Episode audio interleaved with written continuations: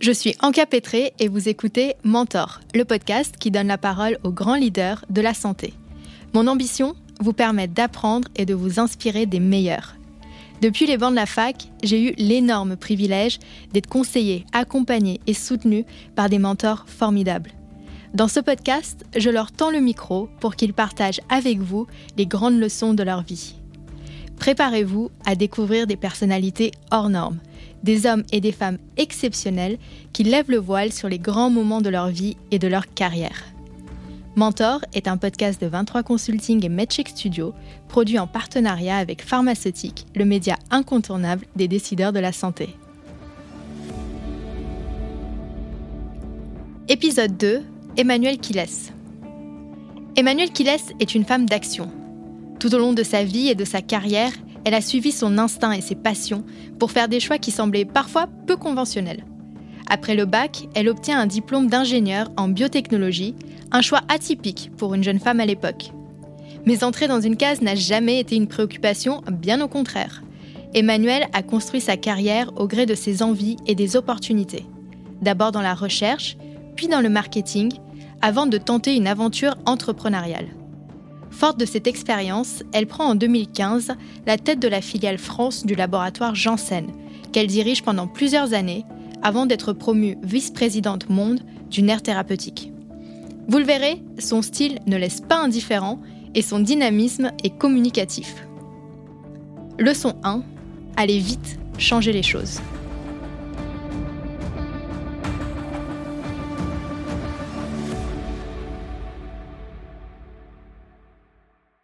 Moi, j'ai appris à être euh, analytique, à regarder les choses, mais il y a juste un moment où il faut s'arrêter, il faut passer à l'action. Et parce qu'on veut avoir un impact. Et parce que euh, probablement, je n'aime pas être passive. Je n'aime pas subir. C'est quelque chose que je, n'apprécie pas du tout dans la vie de façon générale. Donc, j'essaye d'éviter les moments où euh, les, les, conditions qui font que je ne peux que subir quelque chose. Donc, j'ai envie d'avancer et chaque fois que j'en ai les moyens, j'essaye de le faire. Et c'est pas forcément seul, ça peut être avec des équipes. Donc, c'est ça, ce côté fonceur, c'est aller vite pour changer les choses qui vont pas. Parce que l'autre chose, c'est que j'ai choisi une carrière d'ingénieur aussi, et un ingénieur, effectivement, il est là pour euh, créer, faire en sorte que des choses fonctionnent, mais il est aussi là pour rétablir quand il voit que ça ça marche pas et pour faire en sorte de réparer. Donc moi, je passe aussi beaucoup de temps à, à regarder qu'est-ce qui pourrait ne pas fonctionner et à réajuster. Donc euh, oui, je suis une fonceuse parce qu'en plus, quand je veux que ça marche, ça, je veux que ça marche bien, voilà, et correctement. Moi, la famille, c'est une de mes valeurs les plus profondes avec travail, probablement à égalité. Donc, euh, c'est quelque chose de, très important. Donc, euh, je suis hyper connectée à ma famille. mes enfants le savent et ils, ils me l'ont dit, alors qu'ils sont très critiques. c'est vrai que je répondais tout le temps au téléphone n'importe quand que ce soit. Euh, je suis toujours disponible pour eux, c'est quelque chose d'important euh, pour moi. Ma famille, je fais en sorte de les voir aussi euh, très régulièrement. C'est mes sœurs, c'est mes parents, c'est quelque chose d'important parce que bah, c'est avec eux que j'ai tout appris. Donc, moi, je reste persuadée que ces premières années de la vie, c'est vraiment là où on se construit, on acquiert ses bases. Donc, ça reste finalement des ancrages très très forts dans la vie. Voilà, qui vous rappellent vos valeurs quand vous êtes perdu et qui sont, qui sont toujours là.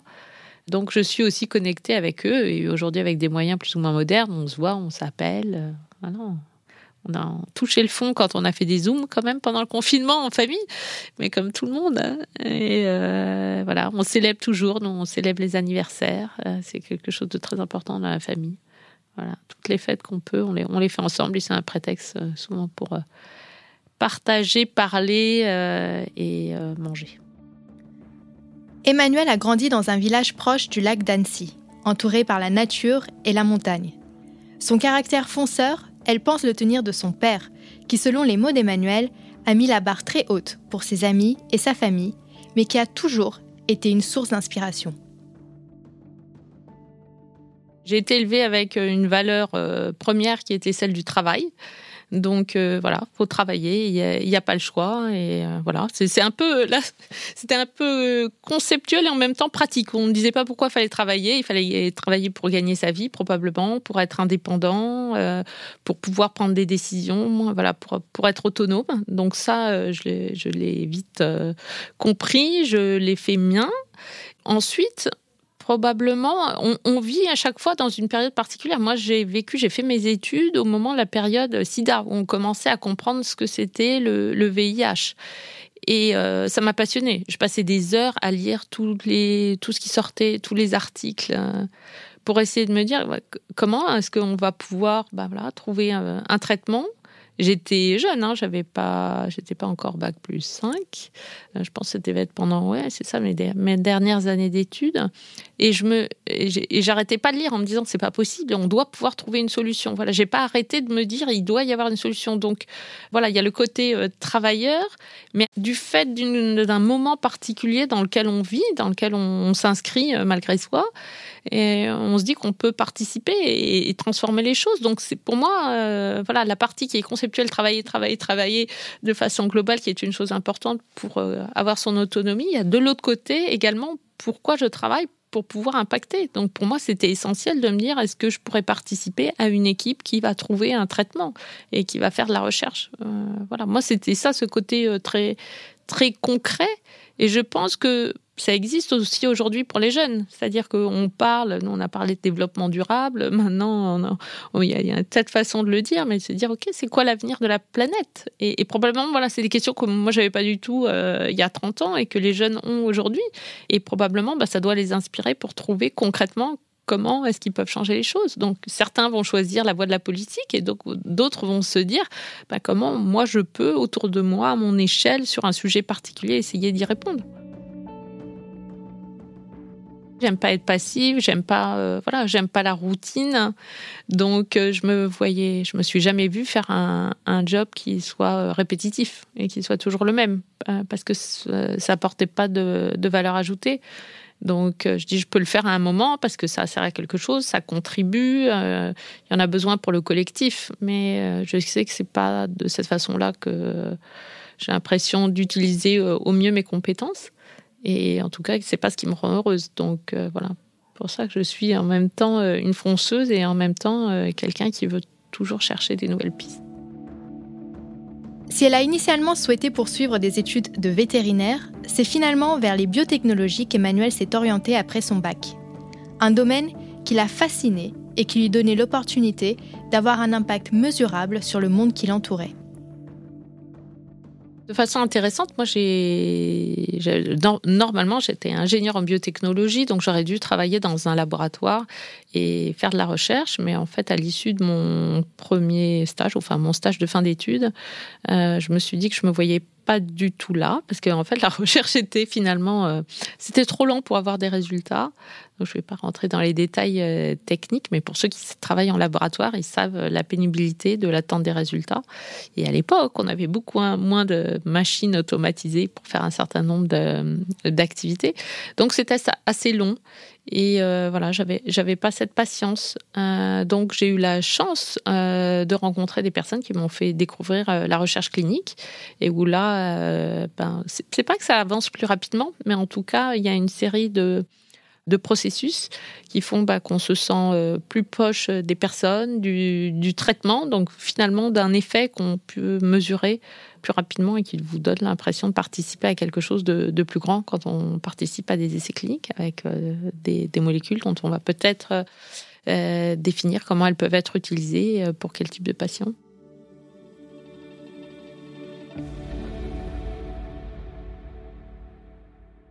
La recherche clinique, ça me passionnait. J'ai eu la chance de travailler souvent avec des collègues ou des patrons qui m'ont euh, inspiré, voilà, qui m'ont fait découvrir des nouvelles pathologies, avec qui on pouvait parler euh, traitement, prise en charge des patients, euh, voilà. Et, à travers ces essais, en fait, on essaye de mettre en place une façon optimale de faire le, suivi des patients.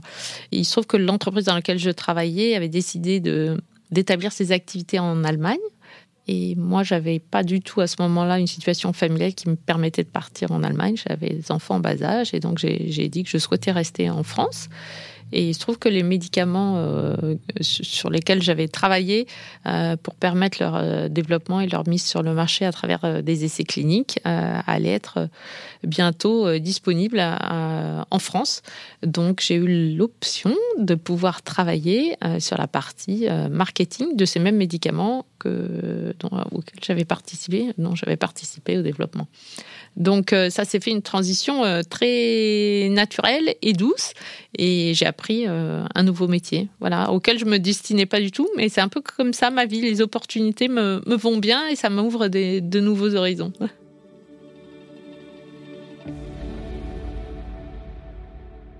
On passe pas d'un métier à un autre en disant voilà maintenant débrouille-toi, tu vas devenir ça. Il y a des gens qui font cinq années d'études pour faire ça, donc ça, n'arrive pas du jour au lendemain. Donc en fait, il y a beaucoup de, de training en interne et euh, un apprentissage qui se fait euh, comme toujours en reprenant des cours, en retournant euh, à l'école entre guillemets. Je suis allée à l'ESCP notamment pour faire des formations. Il y avait des formations internes du groupe et puis vous, discutez avec des collègues, vous êtes mentoré par des collègues. Donc en fait, ça se fait au fur et à mesure. La, facilité pour moi euh, dans, ce cas-là, c'est que je connaissais parfaitement le médicament dont on parlait. Donc, j'avais pas l'apprentissage du médicament à faire. J'avais juste à comprendre, OK, comment est-ce que je fais pour finalement euh, parler de ce médicament euh, de façon simple auprès des prescripteurs pour faire en sorte qu'il soit différencié euh, des autres médicaments qui sont disponibles. Donc en fait, c'est ça qu'on apprend, c'est en quoi euh, ce médicament est différent des autres et comment est-ce que je mets euh, en avant l'efficacité et la sécurité de, ce médicament. Il y a aussi beaucoup de règles qu'il faut connaître et qu'on apprend et qui sont des règles parfois internationales mais aussi françaises. Donc voilà, ça prend du temps. on, ne saute pas comme ça immédiatement d'un métier à l'autre voilà, on, a le titre, mais après, il faut accepter d'apprendre. Mais je pense que ma vie a été un, un éternel apprentissage. Merci d'avoir écouté cette leçon du podcast Mentor. Pour continuer à suivre l'actualité du secteur de la santé et découvrir des portraits de décideurs, nous vous encourageons à faire un tour sur le site de Pharmaceutique. Si cet épisode vous a plu, n'oubliez pas d'en parler à vos amis, à votre famille ou à vos collègues nous pouvons tous apprendre et être inspirés par les grands leaders de la santé.